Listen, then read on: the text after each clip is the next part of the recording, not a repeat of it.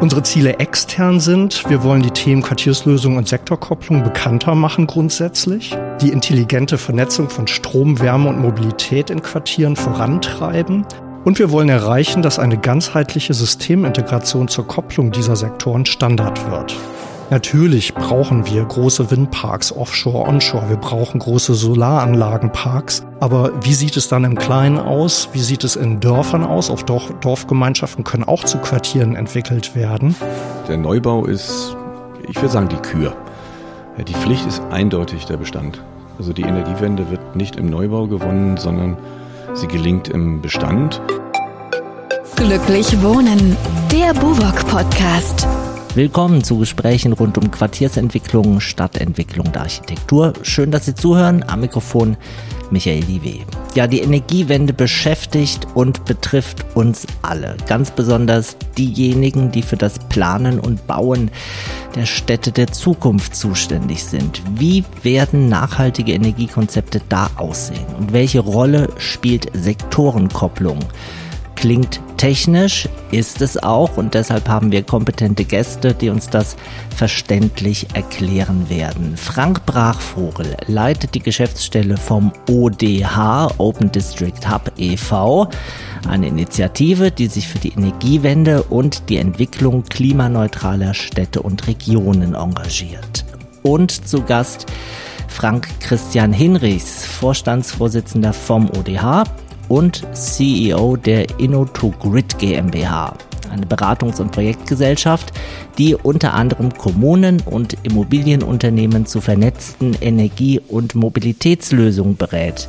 Guten Tag, Herr Brachvogel und Herr Hinrichs. Hallo, Herr DW. Schönen guten Tag und herzlichen Dank für die Einladung. Ja, Sie engagieren sich beide in der gemeinnützigen Initiative ODH, Open District Hub, 2018 äh, unter der Federführung der Fraunhofer Gesellschaft äh, gegründet. Welche Ziele verfolgen Sie da? Also wir sind ja gemeinnützig, das heißt, wir haben sowohl intern Ziele für unsere Mitglieder als auch extern für die Öffentlichkeit. Intern vielleicht einfach, wir verstehen uns als ein Netzwerk, das den fachlichen Austausch zwischen sechs Branchen plus Wissenschaft fördert. Ich denke, das ist ziemlich einzigartig in Deutschland und wir initiieren im ODH auch Quartiersprojekte. Mhm. Dazu können wir vielleicht nachher noch was sagen unsere Ziele extern sind. Wir wollen die Themen Quartierslösung und Sektorkopplung bekannter machen grundsätzlich. Mhm. Die intelligente Vernetzung von Strom, Wärme und Mobilität in Quartieren vorantreiben. Und wir wollen erreichen, dass eine ganzheitliche Systemintegration zur Kopplung dieser Sektoren Standard wird. Mhm. Ähm, das wird jetzt noch ein bisschen komplizierter. Ich sage jetzt mal so unterm Strich, eigentlich geht es um Klimaschutz und darum, die CO2-Emissionen zu senken und in der Gebäudewirtschaft die Dekarbonisierung voranzutreiben. Hm. Herr Hinrichs, wer sind da so Mitglieder im ODH? Ja, wir haben insgesamt 40 Mitglieder rund, im Moment wieder sehr erfreulicherweise steigend. Ähm, das geht von kleinen Initiativen, Vereinen, die sozusagen so aus dem Grassroot-Bereich der Energie Szene kommen bis zu ganz großen Playern. Also Buwok natürlich ein Player ähm, aus dem Wohnungsbereich mit der Mutter Vonovia dabei, dann haben wir die ENBW dabei. Wir haben, also das sind so die, die klassischen äh, großen Player. Wir haben die, die Fraunhofer Institute mit an Bord, was wichtig ist für die wissenschaftliche, ich sag mal, äh, Grundexpertise.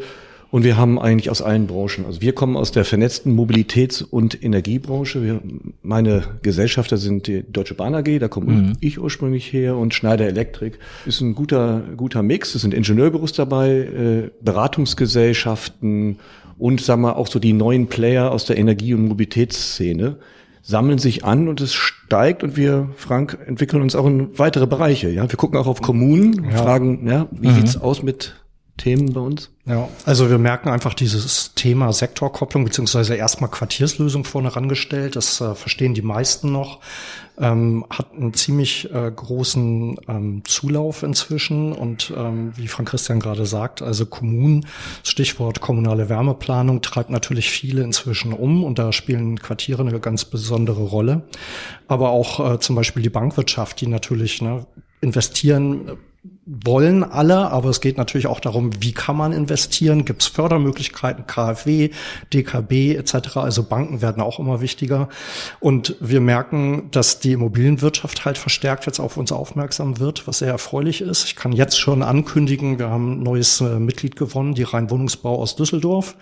Also nicht nur die BUWOG, die LEG und die Vonovia, jetzt kommen eben auch, sage ich mal, so die mittelgroßen Wohnungsunternehmen zu uns und äh, sehr erfreulich auch viele kleine Startups, die einfach sagen, wir müssen uns vernetzen, wir haben tolle Ideen, wir können euch helfen bei Quartierslösungen, aber wir brauchen letztendlich die Kontakte und da hilft halt der ODH.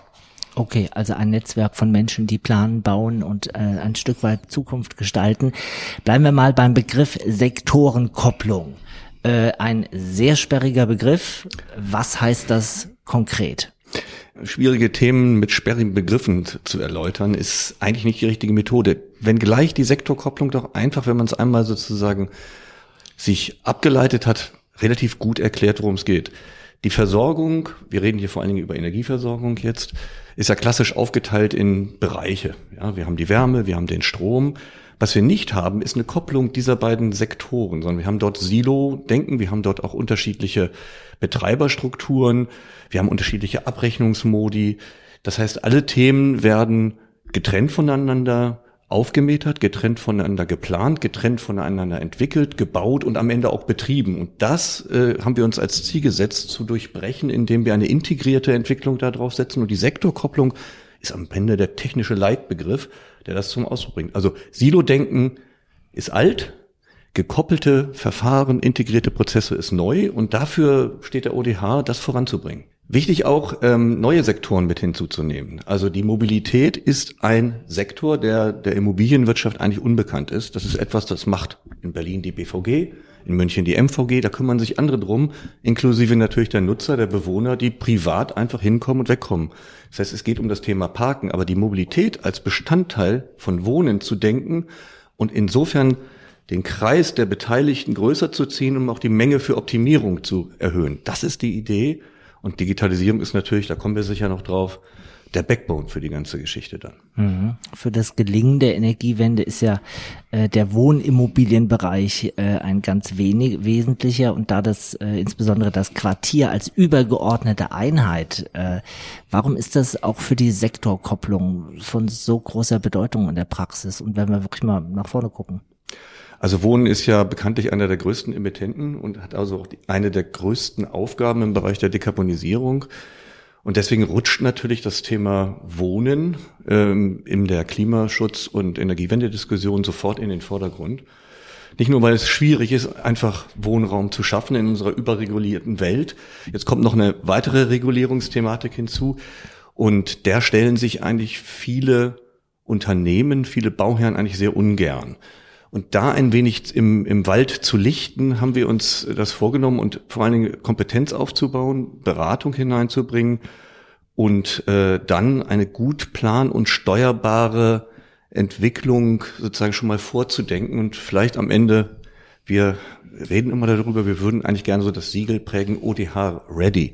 Mhm. Also ein Quartier, ein Wohnquartier, dass sich dieses Siegel sozusagen in der Frühphase der Entwicklung, also wir reden nicht über Planung, wir reden über die Vorkonzeption, in der wir uns über das Zielbild einigen, wie soll dieses Quartier aussehen.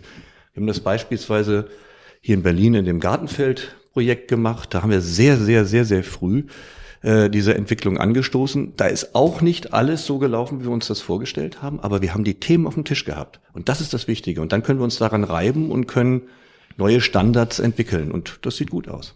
Machen Sie es mal praktisch am Gartenfeld. Wo kommt äh, der ODH da ins Spiel oder wie kommt auch ein Akteur wie InnoToGrid äh, ins Spiel? Ja, nicht, wenn der erste Stein gesetzt wird, sondern viel, viel früher. Viel, viel früher, ja. Also wir waren am, sozusagen in der, in der Phase der Erschließungs- Idee. Also das heißt, das ist ein, das ist ein Gelände, das eine ja, alte, so klassisches Konversionsgelände im Nordwesten von Berlins, ehemals verschattet durch den Flughafen Tegel, jetzt plötzlich exposed to the future.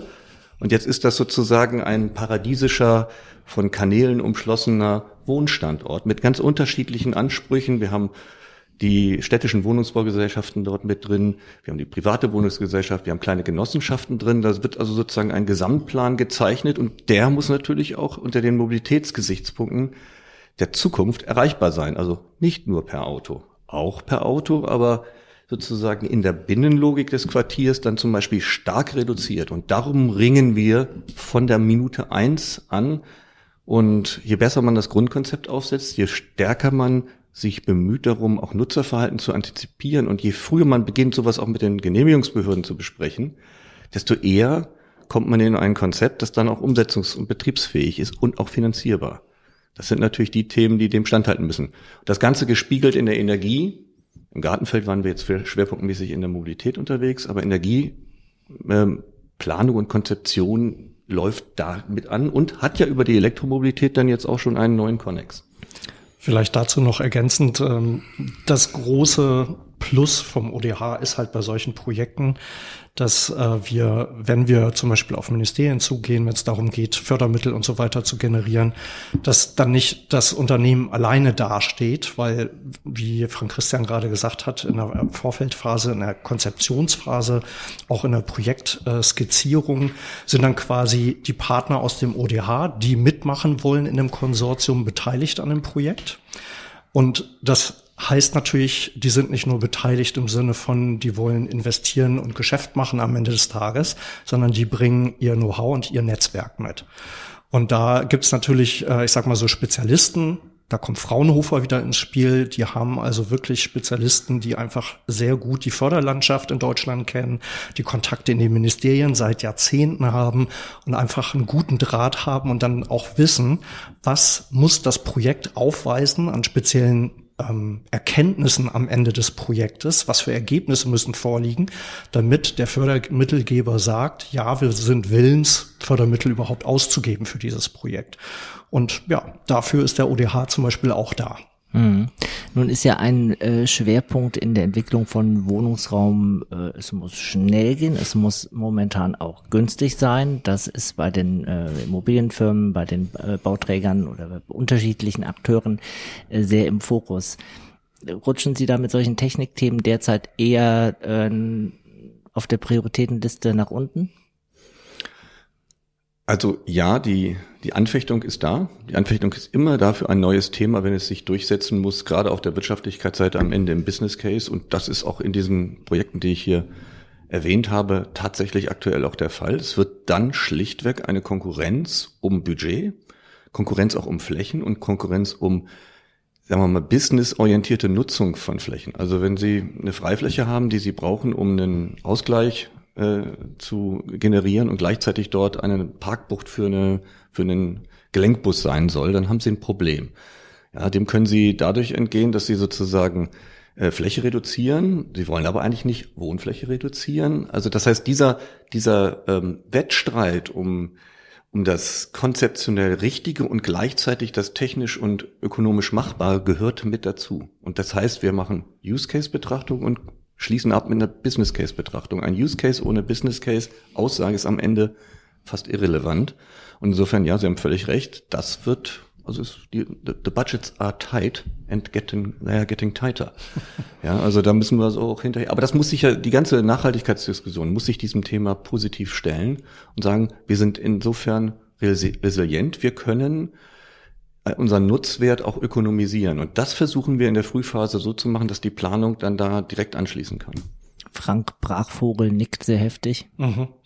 Ja, also wir haben mit diesem Mix der Mitglieder halt Gott sei Dank toi toi toi bisher die Möglichkeiten, dass wir immer wieder Wege finden, ähm, Projekte zu initiieren, die dann auch fliegen auf gut Deutsch, also die dann auch gefördert werden. Ähm, und das ist wirklich den Unternehmen und auch den Fraunhofer Instituten zu verdanken, weil die, ich sag mal so, am Puls der Zeit sind, was Technologien und auch ähm, Fortschritte angeht. Ich hatte vorhin schon erwähnt, wir haben jetzt einige Startups, die zu uns kommen, weil die eben auch sehen mhm. bei den Projekten, da werden gleich neue äh, Ansätze mit eingebaut, neue Technologie, neue Software etc. Ähm, und das will ja letztendlich äh, so ein Fördermittelgeber als Ministerium äh, was Neues ausprobieren, was Innovatives, um zu gucken, wenn das am Ende funktioniert, können wir das als Standard vielleicht sogar ausrollen. Das ist ja unser Ziel. Hm. Und äh, da machen wir kräftig weiter. Wir haben jetzt also dieses Jahr Gott sei Dank schon drei Projekte auf den Weg gebracht. Klingt jetzt nicht so viel, aber ähm, aufgrund der Gegebenheiten, äh, wir kennen alle die Diskussion um die ganzen Gesetze, die gerade auf den Weg gebracht sind. Es gab einen Fördermittelstopp vom BMWK letztes Jahr. Äh, deswegen sind die Fördermittel gerade relativ stark begrenzt. Man muss ganz genau wissen, wo ist noch Geld und was braucht man als Idee, um da landen zu können. Und der ODH ist ein Wegweiser auch bei der Frage durch den Behördendschungel vielleicht. Machen wir es mal konkret. Warum lässt sich die Energiewende auf Quartiersebene nicht mehr ohne das Thema Mobilität denken? Wohnen induziert Mobilität und hatte ich ja schon gesagt, das Quartier ist die beste sozusagen Größenordnung, in der sich auch die Wohnimmobilie um die Mobilität kümmern kann. Es geht nicht darum, eine Einzelerreichbarkeit von Häusern zu gewährleisten. Wir befinden uns ja jetzt hier eigentlich im, im großformatigen Wohnungsbau und nicht im Einfamilienbereich. Wir müssen das planen und auch die Energiewende muss das Thema wohnortnahe Ladeinfrastruktur natürlich beantworten. Wir haben in den ersten zehn Jahren der Begleitung der Energiewende gesehen, dass wir viel Showcases gebaut haben, viel überhaupt erst zeigen, erlebbar machen, anfassen von Themen Fahren, elektrisch ähm, Leben äh, in der Mobilität. Äh, wird jetzt sozusagen dem Praxistest unterzogen. Und das bedeutet auch, die Mobilität muss, äh, wenn sie immer mehr elektrisch ist, und wir haben einen Bedarf an Ladeinfrastruktur auch wohnortnah, so dass wir nicht davon ausgehen, dass sozusagen nur am Arbeitsplatz geladen wird oder nur öffentlich, sondern diese drei Orte, also Laden at home, at work und at public, müssen kombiniert werden. Das heißt, es gibt quasi eine Notwendigkeit des Beitrags der Wohnimmobilie zum Ladeschema sozusagen in der Stadt. Und das wiederum kann man am besten natürlich auch in der Energiebilanz ähm, darstellen, wenn man es übers ganze Quartier zieht und jetzt nicht sagt, ich mache eine isolierte Planung, so wie man sozusagen Wohn Wohnung für Wohnung äh, plant. Nein, hier geht es darum, den Gesamtansatz zu finden, der dann auch wiederum die Flexibilitäten, die die Stadt braucht, berücksichtigt und, und vielleicht auch mhm. Geschäftsmodelle möglich macht, die ansonsten nicht erschlossen werden können. Geben Sie mal ein Beispiel für ein Quartier oder ein Projekt, wo sowas besonders gut gelungen ist, die Mobilität zu denken. Das Gartenfeld, wenn wir hier in Berlin äh, sind, ist zum Beispiel ein solcher, äh, ein solcher Prozess. Ich, ich erwähnte, dass nicht alles so eingetreten ist, wie wir uns das überlegt haben. Das ist aber normales Planungsgeschehen. Das geht natürlich den neuen wie den alten Gewerken dann genauso. Ich fand den Prozess aber sehr gut. Ja, äh, wir sind aktuell dort auch ähm, mit der BVG dann unterwegs, äh, die sich jetzt sozusagen dem Quartiersthema unter anderem mit Yelby, dem sagen wir, neuen Format für vernetzte Mobilität in der Stadt auch annehmen. Und ich habe das Gefühl, da ist etwas sozusagen exemplarisch auch ähm, auf den Weg gekommen, dass sich im Gesamtkontext der städtischen Entwicklung dann Stück für Stück wird durchsetzen können dann. Ja? Also es ist ein gutes, gutes Beispiel, wenngleich noch nicht alle Detailprobleme gelöst sind. Also. Herr Brachvogel, ein Beispiel, was Ihnen besonders gut gefällt, vielleicht aus dem internationalen Bereich, wo Sie sagen, äh, bei der Mobilität äh, absolut Daumen hoch. Ähm, ich bleib trotzdem in Deutschland, ähm, weil das inzwischen so eine Berühmtheit bekommen hat, das Projekt. Äh, sehen Sie es mir nach, wenn ich jetzt die Kolleginnen und Kollegen von der Vonovia nochmal nenne. Äh, da gab es das Projekt von uns ODH at Bochum-Weidmar. Ähm, ganz spannend, kein Neubauprojekt, sondern Bestandsprojekt. Da wird äh, die BUWOG genau dasselbe Problem haben wie alle ähm, Wohnungsgesellschaften. Äh, es ging letztendlich um die Sanierung von 232 Mehrfamilienhäusern, rund 1500 Wohnungen aus den ähm, 50er und 60er Jahren. Und da unterm Strich, sage ich mal, da gab es ganz viele Komponenten, die eine Rolle gespielt haben. Also ich sage mal so, alles, was ein modernes Quartier heutzutage haben sollte. PV, ähm, Photovoltaik. Ja, genau, Photovoltaik.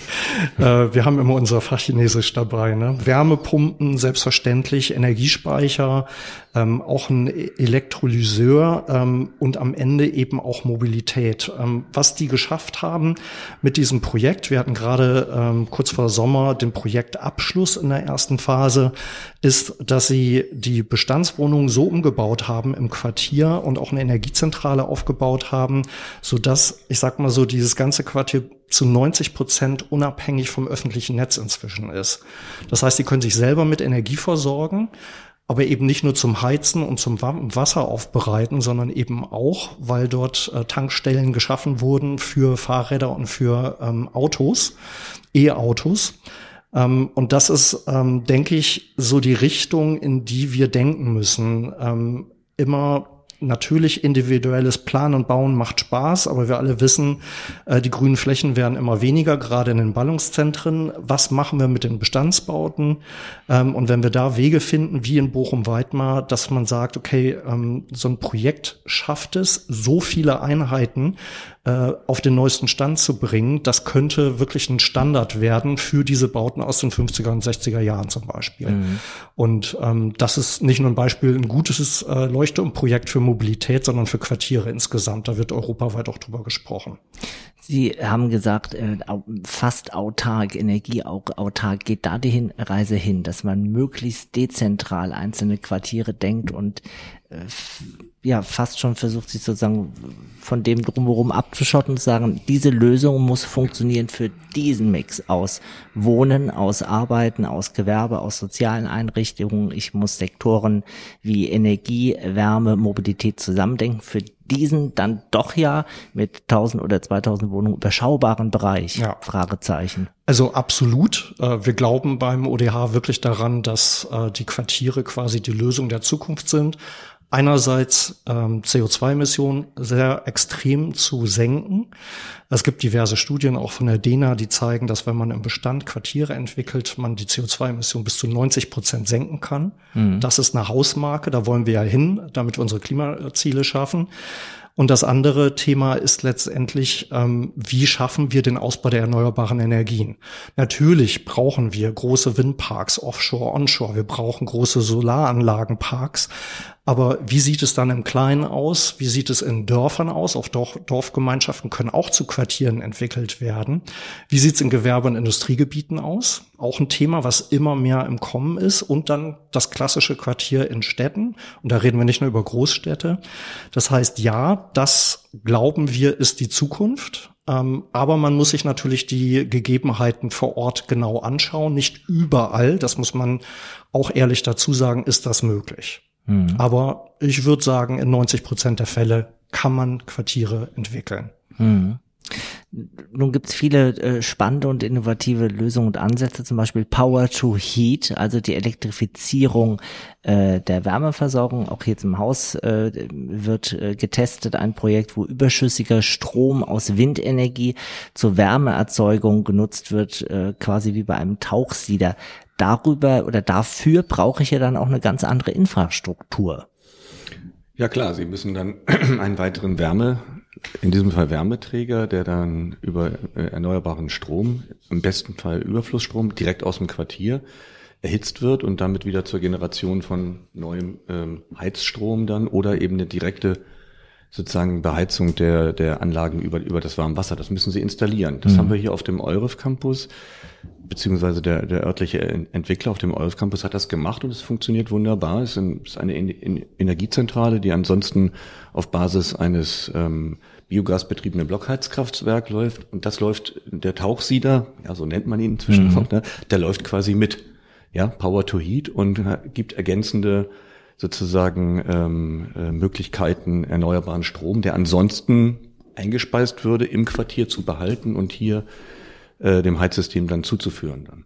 Mhm. Aber, also, aber ja, sie brauchen, das ist, also es ist, es ist ein Paradigmenwechsel. Wir dürfen nicht, und das ist, glaube ich, das, was wir als ODH auch vor allem auf der kommunalen Seite versuchen klarzumachen. Es geht nicht nur darum, jetzt eine neue äh, kommunale Wärmeplanung zur Befriedigung eines allgemeinen politischen Interesses zu organisieren, sondern wir reden wirklich über einen Paradigmenwechsel in der Infrastruktur.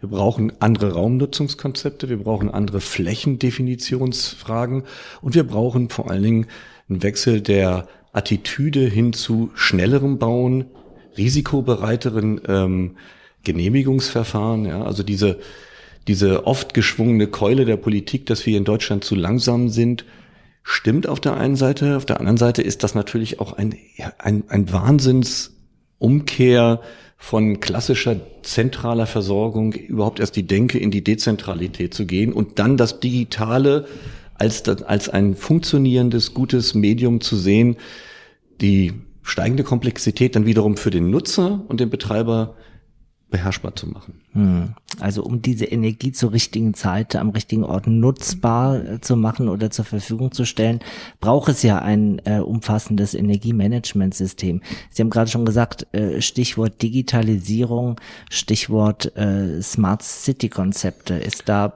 quasi unausweichlich. Ja, Smart City ist für mich so ein Begriff, den, den, ich, den ich eigentlich ganz ungern in den Mund nehme. Also weil da stellen, stellen sich so viele Menschen so viele unterschiedliche Themen unter vor. Und vor allen Dingen neigt man dann dazu zu sagen, Smart City und alles ist in Ordnung. Die Arbeit ist viel, viel anstrengender. Die Arbeit ist eben unten im Heizungskeller, oben auf dem Parkplatz und auf dem Parkdeck. Und sie ist in den Köpfen der Menschen. Es geht um vor allen Dingen eine, wie ich schon versucht habe eben zu erläutern, es geht um eine Verhaltens Neuorientierung. Ich will sagen, gar nicht Verhaltensänderung. Es geht um eine Verhaltensanpassung bei der Frage, wie wohne ich, wie möchte ich leben, wie nutze ich Energie und wie kann ich trotzdem dabei Spaß haben. Das Letzte ist mir wichtig. Es geht nicht darum, Verbotspolitiken zu organisieren, sondern es geht darum, Gebote zu formulieren, die sinnvoll sind und von einer Gemeinschaft mitgetragen werden, die sich zum Beispiel im Quartier findet und dort dann eine eigene Community aufbaut und aus der Community heraus Bereitschaften entwickelt, anders mit Energie umzugehen, anders mit Mobilität umzugehen. Sie können die anderen Gewerke hinten dran. Müllvermeidung, Kreislaufwirtschaft, das kommt alles da dran. Alles Themen, mit der sich eigentlich ein klassischer Wohnnutzer bisher nicht beschäftigt hat. Und das wird, das ist auch nicht sein Wunsch. Er möchte wohnen. Warm, gut, möglichst günstig, schön. Das sind seine, seine, mhm. seine Nutzwerte, die er haben möchte. Und er möchte eigentlich nicht in erster Linie mit dem Wohnthema einen Beitrag zur politischen Energiewende bringen. Wenn wir das von ihm wollen, was wichtig ist, dann müssen wir ihm dabei helfen. Und das ist der Ansatz, den wir, den wir eigentlich fahren. Und wenn das Smart City ist, um, um zu Ihrer Frage zurückzukommen, dann bin ich sehr gerne bereit, das zu machen. Aber Smart City ist nicht intelligente Technologie, überall eingebaut, alles unverständlich und es gibt eine Riesenangst, funktioniert das eigentlich? Und da hilft Dezentralität auch.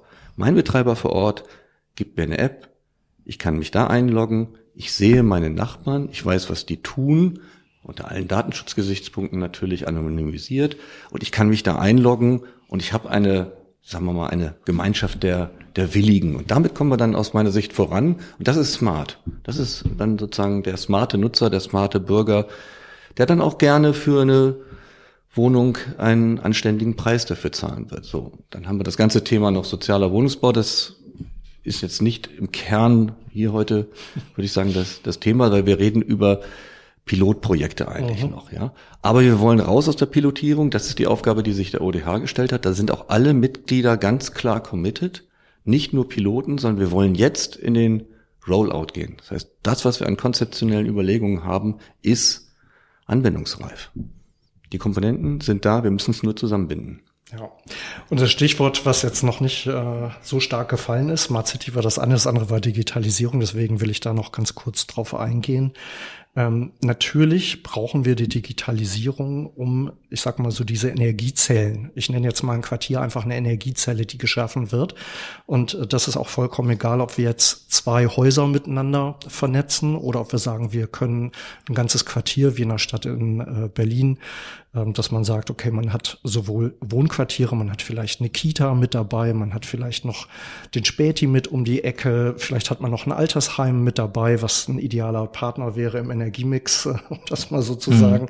um diesen Energieaustausch, diesen Gedanken einfach ähm, gut vorwärts zu bringen.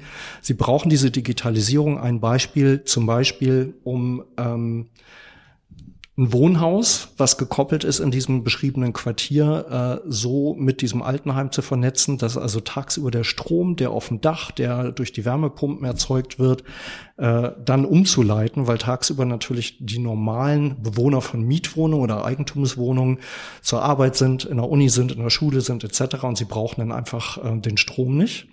Ähm, und da gibt es dann die Möglichkeit, tagsüber, das im Altenheim wird gearbeitet, es wird gewaschen, gekocht etc., dass dieser Strom quasi von den ähm, von dem Wohnhaus umgeleitet wird auf das Altenheim. Der Clou dabei ist, der, die Eigentümer dieser Wohnung verdienen daran Geld. Mhm. Das wird verrechnet, digital ermittelt.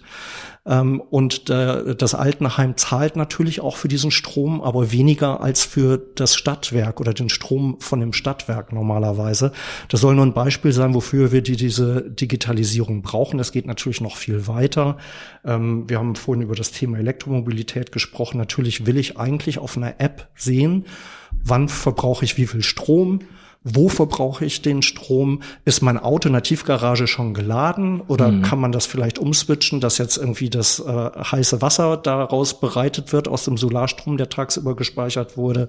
Das ist letztendlich die Zukunft. Ähm, die Aufgabe, die sich da halt stellt, und Frank Christian hat das vorhin schon gesagt, ist, dass das Ganze 100 Prozent sicher für den Verbraucher wird.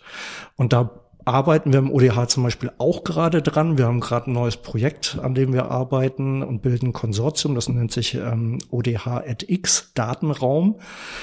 Und dieser Datenraum soll letztendlich all diese unterschiedlichen Bereiche künftig miteinander verbinden und sicherstellen, dass diese Daten nur entweder von den Leuten zu äh, oder dass die Leute Zugriff bekommen, die Zugriff haben sollten oder das Ganze anonymisiert zur Verfügung gestellt wird. Also wir wollen mit diesem Projekt natürlich erreichen, dass es künftig eine digitale Sicherheit gibt, dass der Verbraucher sagt, ich lasse mich auf dieses neue Spiel auf diese neue Energiezelle, auf dieses Quartier ein. Das ist auch unsere Arbeit beim ODH, Überzeugungsarbeit zu leisten. Und deswegen versuchen wir solche Projekte eben auch voranzutreiben. Also Datenschutz ist das eine, Sicherheit die andere, das andere. Woran scheitern gute Ideen denn noch? Also welche Hürden gibt es da? Sie haben gesagt, Sie wollen eigentlich weg davon, dass man so Modellsachen entwickelt, sondern dass man wirklich in der Praxis ähm, gute Dinge in Serie ausrollt, sage ich jetzt mal. Woran scheitert sowas ganz konkret? Weil gegen all diese Themen, klimaneutral, äh, neue Mobilität, äh, ein besseres, mehr Lebensqualität am Ende ja auch für die einzelnen Nutzerinnen und Nutzer, dagegen kann ja niemand was haben. Also es sind teilweise Interessen, ja, man muss ganz klar sagen, wenn Sie, wenn Sie einem Quartier einen mobilitätsarmen oder gar mobilitätsfreien Stempel aufdrücken, dann sind nicht alle davon begeistert. Wenn nämlich mobilitätsarm bedeutet, mein Auto kann nicht direkt vor meiner Wohnung stehen, sondern vielleicht in einer Quartiersgarage. Die Quartiersgarage kann ich dann mit einem Elektroroller erreichen. Also das sind natürlich alles Konzepte, die man aufbaut. Sie bedeuten aber, ich habe eine gewisse Grundabkehr von einer Routine, die ich bisher als Teil meines prägenden Lebens empfunden habe. Das gilt für den Nutzer, das gilt aber auch für den Betreiber. Und solange kein Betreiber, keine Betreiberorganisation da ist, aus meiner Sicht, das Stadtwerk, das deutsche Stadtwerk ist der berufene Betreiber oder die berufene Betreiberin für Quartiere dieser Art. Die Stadtwerke Landschaft ist aber mit, bis auf große Ausnahmen oder bis auf einige große Ausnahmen noch nicht wirklich bereit dafür. Das heißt also, die Entwickler von solchen Quartieren stellen, müssen sich sehr frühzeitig auch die Frage stellen, wem übergebe ich das eigentlich im Betrieb? Mache ich da einen Eigenbetrieb draus? Finde ich einen Kontraktor, der, der in dieser Komplexität, über die wir hier reden, und nicht nur, ich gehe bei dir in den Heizungskeller, betreibe dort die, die Heizungsanlage und dann haben wir einen Kontraktorvertrag, sondern dieses komplexe System, was ihr da aufgebaut habt, soll ich betreiben? Da gibt es einige, die sagen, um Gottes Willen, nein, lasst mich damit in Ruhe. Das heißt, die Betreiberorganisation müssen wir mitentwickeln und müssen dann sagen, wir haben jemand anders qualifiziert, es dann zu übernehmen oder ich mache es selber. Und das ist ein, eine Schwelle, an der scheitern dann auch die ein oder anderen sehr smarten Projektideen, weil die fallen dann einfach plötzlich raus, weil der ausgesuchte Betreiber merkt, ich kann das nicht noch, noch nicht beherrschen. Und dann erleben wir dann sozusagen die Battle zwischen sozusagen dem konzeptionellen Ansatz und dem und der Betriebsrealität. So, und mhm. die müssen wir sehr früh ansteuern, um zu vermeiden, dass dann sozusagen das eigentlich erwünschte Smarte auf der Strecke bleibt. Also ich will noch mal in die Bresche springen mit meinem beruflichen Hintergrund. Ich habe ja auch lange Zeit für die Energiewirtschaft gearbeitet, bin jetzt wieder zurückgekehrt, aber das nur am Rande. Ähm, NBW, Tüger, Stadtwerke Bochum sind zum Beispiel ähm, Energieversorger, die das seit Jahren erkannt haben und auch machen. Das heißt, das sind Treiber. Das Problem, was wir halt sehen, ähm, es sind teilweise die Netzbetreiber, teilweise aber auch eben die Energieversorger vor Ort, ähm, die sehen noch nicht das Potenzial. Also ich sag mal so aus ODH-Sicht, liebe Energiewirtschaft, das, was wir hier mit den Quartieren machen, das ist für euch künftig ein Geschäftsmodell springt mit auf, macht mit, entwickelt das mit, weil wir wissen alle, Gasversorgungsproblem, Ukraine-Krieg etc., es ist beschlossene Sache, dass das mit dem Gas endlich ist zeitlich. Wohin wollt ihr euch entwickeln? Klar, ihr könnt Strom aus Erneuerbaren produzieren und es gibt noch andere Quellen als Gas. Ähm, aber womit macht ihr künftig Geld? Und äh, wir haben eben diese Unternehmen, die ich vorhin genannt habe, schon mit an Bord beim ODH. Die machen damit Geld, die haben Geschäftsmodelle entwickelt und ich kann alle wirklich nur dazu einladen, sich darüber zu informieren, gerne auch bei uns, um einfach einen Überblick zu bekommen, was geht eigentlich schon, wie kann man tatsächlich Geld damit verdienen, weil viele denken, ich muss immer nur investieren. Nein, man kann auch Geld machen. Da gibt es sehr intelligente Lösungen. Das würde jetzt zu weit führen, weil auch sehr technisch. Aber bitte, liebe Energieversorger, nutzt diese Chance. Es ist ein Geschäftsmodell der Zukunft. So, und dann gibt's noch einen weiteren Begriff, der die Runde macht, kommunale Wärmeplanung. Haben Sie äh, vorhin schon angesprochen. Also die Kommunen erarbeiten Entwicklungspläne und äh, ja, Baupläne, Realisierungspläne, die dazu dienen, eine Wärmeinfrastruktur für Quartiere äh, umzusetzen. Ist das äh, ein völlig paralleler Handlungsstrang? Wo steht das Thema und was hat das mit äh, Sektorkupplung zu tun? oh Gott, das sind so viele Fragen auf einmal. Er bringt, also, er bringt jetzt alles zusammen. Ja, kommunale Wärmeplanung ist auf jeden Fall, ähm, ich sag mal so, bestens geeignet für Quartiersprojekte. Ähm, und wir haben das als ODH, äh, nachdem die Diskussion zum Jahresanfang losging zum Wärmeplanungsgesetz, ähm, relativ früh erkannt, sage ich mal, und haben uns mit unseren Mitgliedern äh, zusammengerauft und überlegt, was können wir machen. Wir haben jetzt ähm, im ersten Halbjahr sechs Webinare für kommunale Einrichtungen abgehalten. Wir hatten fast 700 äh, Referentinnen und Referenten aus mhm. kommunalen Einrichtungen, Stadtwerken, Energieagenturen etc., die sich von unseren Unternehmen haben erklären lassen, von wirklich der Planung, wie gehe ich überhaupt die Planung an, wie informiere ich mich, wie sind die Fördermöglichkeiten, wie finanziere ich das Ganze, was für Technologien gibt's, welche Technologien machen wann wie Sinn, welche vielleicht auch nicht. Ähm, was kann man im Bestand an Quartieren entwickeln, was kann man im Neubau machen und am Ende auch die ganzen Fragen rund um Datenmanagement und Recht. Das haben wir in sechs sehr kompakte Webinare gepackt. Ähm, wir hatten eine wahnsinns hohe Nachfrage ähm, haben dann noch äh, eine Kontaktliste erstellt, weil die Kommunen äh, dann auf uns zugekommen sind hinterher und gesagt haben, super Information, wir wollen das Thema jetzt angehen, zumindest uns erstmal informieren, auch mit Unternehmen in Kontakt treten, wie wir so eine Wärmeplanung angehen können. Habt ihr da irgendwie Kontakte? Also sind wir in die Mitgliedschaft gerannt und haben gesagt, okay, wir brauchen eine Kontaktliste für Kommunen, die wollen sich jetzt wirklich konkret informieren. Diese Kontaktliste ist jetzt online seit Juni. Und ähm, wir planen jetzt gerade beim ODH bei dem Thema weiterzumachen. Wir haben am 10.10. .10. das nächste Webinar geplant. Ähm, es gibt verschiedene Veranstaltungen von uns, äh, die wir online, aber auch in Person noch in diesem Jahr ähm, angehen werden. Ähm, zum Schluss einfach nur meine Einschätzung, ich denke, das ist ein Thema, was uns die nächsten fünf, sechs Jahre sehr stark beschäftigen wird. Ähm, der Gesetzgeber hat ja in der bisherigen ähm, Vorlage des Gesetzes vorgesehen, dass es da eine Abstufung gibt zwischen den Kommunen, die größer als 100.000 sind und kleiner als 100.000. Das heißt, der Handlungsdruck bei den größeren Städten und Kommunen ist jetzt relativ stark. Wir reden im Moment über eine Deadline in 2026. Das sind noch gut zwei Jahre, ähm, die man Zeit hat, sich da Gedanken zu machen, aber auch eben kompletten Plan auf die Beine zu stellen. Äh, das klingt immer so einfach, aber wenn man als Kommune letztendlich noch gar keine Ideen und Erfahrungen bei dem Thema hatte, ähm, dann ist es schwierig zum Beispiel zu gucken, wie ist denn überhaupt die Bestandsanalyse? Sie müssen ja irgendwo anfangen mit einer Datengrundlage, da fängt's an. Ähm, das dauert alles, bis sie diese Daten zusammen haben, um dann zu sagen, so jetzt kann man mal drauf gucken und sich auch ähm, vielleicht von externer Stelle, von Unternehmen, ähm, die damit schon Erfahrung gemacht haben mit der kommunalen Wärmeplanung.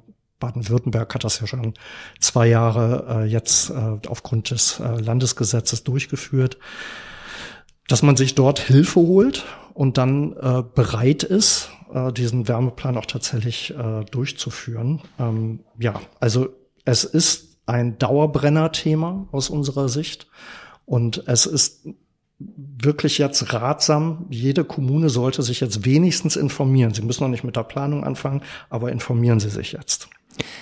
Ähm, erklären Sie uns aus der Praxis, wo stehen denn die Gemeinden da? Also nicht jede Stadt hat ja über 100.000 Einwohner, viele haben 80, 90.000, da gibt es einen Bürgermeister, zuständige Dezernenten etc. Ähm, sind die allermeisten Städte da dran oder gibt es eine, eine breite äh, Front von Städten, wo Sie sagen, na ja, da ist auch gar nicht so klar, wer eigentlich zuständig ist, damit man 2026 äh, zwar noch nicht in der Umsetzung ist, aber zumindest einen Plan hat, eine Beschreibung, wo man hin möchte. Das stelle ich mir sehr komplex vor. Das ist super komplex. Ähm, das ist der Dreh- und Angelpunkt. Wer ist eigentlich mit Teil dieser Wärmeplanung künftig? Ähm, da muss die Gemeinde, da muss die Kommune in den Lied gehen und muss ich sag mal so, jemanden schaffen oder jemanden benennen, der sich um dieses Thema kümmert. Äh, der oder diejenige kann natürlich unterstützt werden. Es gibt da Beratungsunternehmen, die da auch äh, bei der Projektplanung natürlich helfen können. Aber am Ende geht es erstmal darum zu gucken, wer ist denn überhaupt bei, von der Wärmeplanung vor Ort betroffen? Weil ganz oft wird gesagt, ja, die Stadt selber, das Wohnungsunternehmen, äh, das Stadtwerk, das war's. Nee, das war's eben nicht. Also wie steht's um ähm, zum Beispiel Industrie- oder Gewerbeunternehmen, die vielleicht selber Strom erzeugen oder selber viel Strom verbrauchen? Die müssen da, oder Wärme mhm. in dem Fall, ähm, die müssen mit einbezogen werden. Ähm, dann geht's auch um Handwerksbetriebe vor Ort um einfach zu hören, gibt es da Potenzial, eben auch Know-how zu nutzen zu Wärme vor Ort? Haben die überhaupt Kapazitäten, um diesen Plan umzusetzen? Oder kriegt man relativ schnell raus, aha, wir müssen uns wahrscheinlich extern noch Leute holen, die das Ganze auch bauen? Das muss ja auch installiert werden. Also ein weites Feld und ich sehe schon zur kommunalen Wärmeplanung lohnt sich definitiv äh, eine eigene Podcast-Folge in Auf der jeden Fall. anderen wir kommen äh, wieder. Weise. Ja, wenn wir von innovativen Quartierslösungen sprechen, dann vor allem ja im Neubau. Da kann man äh, ab dem ersten Stein oder ab der ersten Planung alles richtig machen. Ähm, die Kunst liegt vielleicht im Bestand. Wie lässt sich's da äh, realisieren, was die Themen Wärme und Energiewende äh, betrifft, wie technisch machbar und gleichzeitig wirtschaftlich tragbar ist es. So ein Umbau, der muss ja auch passieren, während da Leute wohnen. Ja, völlig klar. Also das, der Neubau ist, ich würde sagen, die Kür. Ja, die Pflicht ist eindeutig der Bestand. Also die Energiewende wird nicht im Neubau gewonnen, sondern sie gelingt im Bestand. Und das ist natürlich wissend, wo unsere 30er, 60er, 80er Jahre Quartiere energetisch stehen, ist natürlich eine Herkulesaufgabe, vor der wir uns bisher auch, ich will nicht sagen gedrückt haben, wir, wir als Gesellschaft, aber wir haben sehr stark fokussiert auf den Neubau, wir haben die, die Konversionsflächen, alles fein, alles gut, ähm, als Pilotphase auch sehr notwendig gewesen, um überhaupt das Thema ja, äh, planbar zu machen für die Player und äh, eine gewisse Beschäftigungs- ein, ein Beschäftigungsniveau mit dem Thema jetzt zu erzeugen. So und jetzt bedeutet es aber den harten Weg zu gehen in diese völlig unterschiedlich gearteten ähm, ja, äh, Altersklassen, Nutzungsklassen, Güteklassen von von Gebäudestrukturen. Ähm, das geht aber. Also man kann, du hast es schon ausgeführt, Frank, man kann mit einer mit einer mit einer gewissen mit einem gewissen Maß an an, an Planungsintensität und vor allen Dingen dem, dem richtigen Schneiden des, des sozusagen Quartiersrahmens auch über dieses Mittel der Quartiersbildung im Bestand sagen, ich, ich erkläre jetzt, früher hat man so Erhaltungssatzungen gemacht und so weiter, ganz andere Zielrichtung. Aber da hat man auch gesagt, lass uns doch sozusagen das Erhaltungswürdige hier erhalten und das Neue langsam einbauen und unter Kontrolle ähm, entwickeln dann. Und ähnlich stelle ich mir vor, müssen wir auch im Bestand vorgehen. Das heißt, wir, wir brauchen dann dort auch eine Organisation, die im Bestandsquartier mit den Menschen Stück für Stück äh, sie darauf vorbereitet, dass äh, wir jetzt anfangen, ihre Umgebung ähm, neu zu strukturieren, bezogen auf die auf die Ener Energieversorgung. Und das kann genauso funktionieren. Wir müssen uns nur dem hinwenden. Und da sehe ich, und genau das ist das Positive an der kommunalen Wärmeplanung. Erst dachte ich, um Gottes Willen, jetzt wird das Thema wieder nach hinten organisiert politisch. Die Kommunen haben jetzt eine Denkpause. Frank, du hast es sehr schön beschrieben bekommen von der Politik, sich darauf vorzubereiten. Und das sollten sie vor allen Dingen Bestand machen und überlasst der, äh, der Immobilienwirtschaft das Thema äh, Neubau, das schaffen sie schon allein. Die, die, die sucht sich das raus, äh, was sie gerne jetzt bearbeiten will. Auch unter den schwierigen konjunkturellen Umfällen wird sich das aus meiner Sicht jetzt in der nächsten Zeit auch wieder erholen. Und dann werden wir erleben, dass auch der Neubau wieder anspringt. Das sind die Signale, die wir empfangen. Ähm, die Vorgaben müssen, was den Bestand angeht, ganz klar aus der kommunalen Sphäre kommen. Da wollen wir anfangen, da wollen wir hin. Wir möchten euch bitte dabei haben. Und dann sind natürlich auch wieder Immobilienunternehmen aufgerufen, auf dieser Basis dann einzusteigen. Aber dann gibt es eine geklärte Basis, eine geklärte Zielstellung. Und dann haben wir ein Zielbild, das auch verfolgt werden kann. Also optimistischer Blick nach vorne.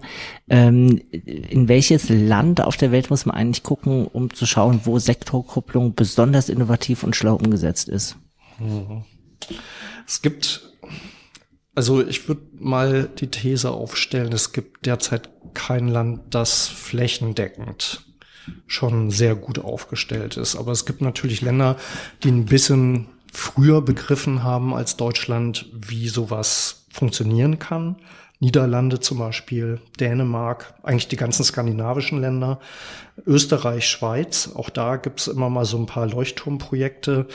Ähm, ich bin jetzt gerade aus Kanada zurück. Da kann ich berichten, äh, das Thema ist nur in den Großstädten bisher angekommen. Also wenn man da in die äh, Prärie äh, kommt, buchstäblich, da hat man von Sektorkopplung und Quartiersentwicklung noch überhaupt nichts gehört. Da gibt's also noch eine Menge zu tun. Aber hier in Europa, ich denke in den Metropolen auf jeden Fall ist das Thema angekommen. Also ich kann vielleicht noch eine ganz andere internationale Parallele ziehen. Wir sind über die äh, Debo Eco Group, das ist der internationale Arm der Deutschen Bahn AG, in zahlreichen Projekten mit involviert, in denen jetzt auch nach Konzepten gefragt wird, wie man in Schwellenländer vom Scratch on neu entwickeln kann. Da geht es auch wirklich um Blaupausen auf der grünen Wiese oder im heißen Sand. Und es gibt zum Beispiel das Projekt in Saudi-Arabien, die Neom. Das ist eine eigene Projektentwicklung, die eine lineare Stadt über 200 Kilometer in der Wüste mit dem Anspruch plant, diese komplett erneuerbar zu versorgen, was natürlich sonnentechnisch geht, aber es geht nicht nur um die Wohnung, sondern es geht auch um eine integrierte Eisenbahnlinie, die sozusagen die lineare Verbindung quer über das Projekt äh, darstellt. Das heißt, es gibt andere Länder, die mit sehr, sehr viel Anspruch jetzt in das Thema reingehen und von Deutschland wird erwartet, dass wir da Rat bringen können. Wir müssen uns bannig anstrengen, sage ich mal, um diesen Rat jetzt auch ähm, oder diese Position des um Rat gefragt werden auch zu verteidigen. Und wir bemühen uns darum, also auch in solchen schwierigen Regionen, ja politisch wie klimatisch, ähm, ein bisschen die Energiewende ähm, äh, ja Platz greifen zu lassen. Dann wird's eine runde Geschichte. Spannendes Thema. Äh, für heute besten Dank für das Gespräch und äh, für die äh, detaillierten Einblicke und Praxisberichte. Danke Frank Brachvogel vom ODH Open District Hub und Frank Christian Hinrichs von Inno2Grid. Sehr gerne, hat Spaß gemacht. Wahnsinnig Spaß. Vielen Dank, gerne wieder. Also Energie kann man umwandeln, Licht in Strom, Bewegung in Wärme und so weiter. Das ist Physik. Die spannende Frage ist, wie wird zukünftig Energie übertragen, gespeichert und wie werden Energien für Haushalte, Mobilität und Gewerbe übergreifend geplant? Der Schlüsselbegriff für die Energiewende ist Sektorkupplung. Beim Neubau von Immobilien und bei der Quartiersentwicklung kann man da ab der ersten Planung alles richtig machen. kostet ein bisschen mehr, macht aber langfristig Sinn. Komplizierter wird es beim Umbau unserer Städte und Immobilienbestände. Neue, innovative, vernetzte Energiesysteme müssen her. Außerdem zukunftsfähige Mobilitätslösungen, etwa Sharing statt Privat-Pkw mit Verbrennungsmotor. Also bleibt viel zu tun und wird sicher auch hier bei uns wieder Gesprächsgegenstand sein. Am besten also gleich den Podcast abonnieren und wenn Sie direkt weiterhören möchten, dann empfehlen wir gerne ähm, zwei weitere Folgen, die prima dazu passen. Folge 24 Mobilität in der Stadt. Wie gelingt die Verkehrswende? Und Folge 15 Stadt neu denken, die Seestadt Aspen in Wien. Auch äh, ein spannendes Modellprojekt für nachhaltige Stadtentwicklung. Für heute war's das. Danke fürs Zuhören und danke an unsere Gäste Frank Brachvogel und Frank Christian Hinrichs. War Glücklich Wohnen, der Buwok Podcast. Überall, wo es Podcasts gibt und auf buwok.de.